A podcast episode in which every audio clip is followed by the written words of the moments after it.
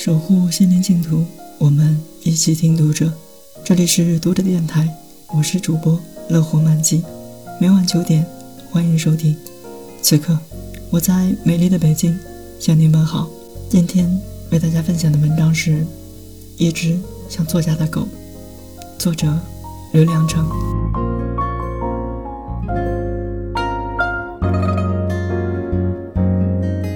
作家有两种状态。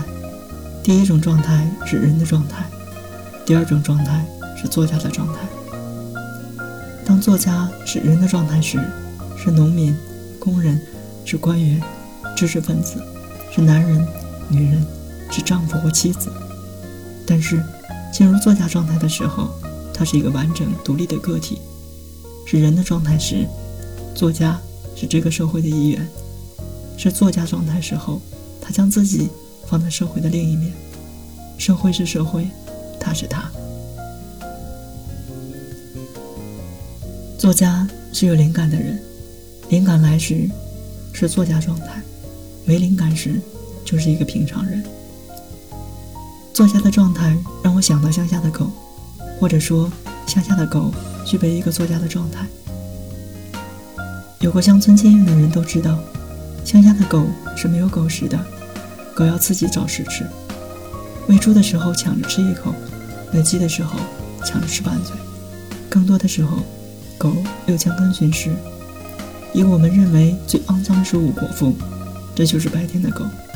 但是到了夜晚，月亮升起来，人们睡着的时候，乡下的狗蹲在草垛上，蹲在房顶上，用舌头舔净自己的爪子，梳理好自己的皮毛，然后腰伸直。脖子朝上，头对着月亮，汪汪的叫。这个时候，狗截然不同于白天的狗。人们只看到白天在墙根寻找食物的狗，为一根骨头低眉顺眼、摇尾乞食的狗，很少看到在夜深人静时对着天空、对着月亮汪汪吠叫的狗。这时候的狗像突然从人世中脱离出来，它不再为一口狗食而叫，不为它的主人而叫。不为院子里的一点动静而叫，他的眼睛望着茫茫星空，嘴对着高远皎洁的月亮。这时候的狗高贵而自尊，它的吠叫中没有任何恩怨，那声音像吟诵，像祈祷。我在乡下的那一年，曾多少次这样的吠声里醒来，也曾静悄悄地站在对月吠叫的家狗后面，仰头望着它所望的星空，在那里。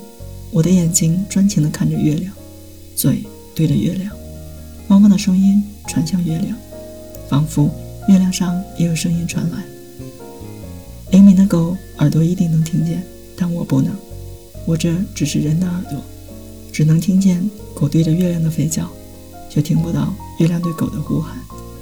我相信，狗是从月亮上来的，在白天，它们在地里忙碌，它在地上寻食，天一黑。我们在低矮的床铺上睡着，做梦。他爬上高高的草垛望月亮。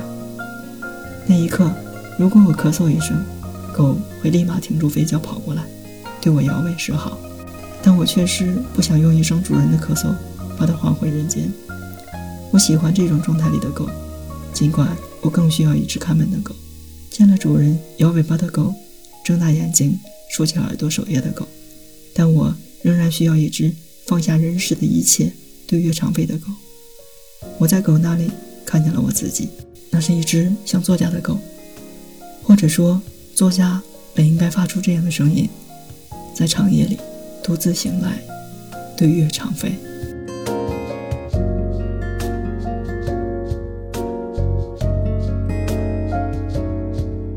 读者电台今天的节目就为大家分享到这里，更多收听敬请关注。晚安，好梦。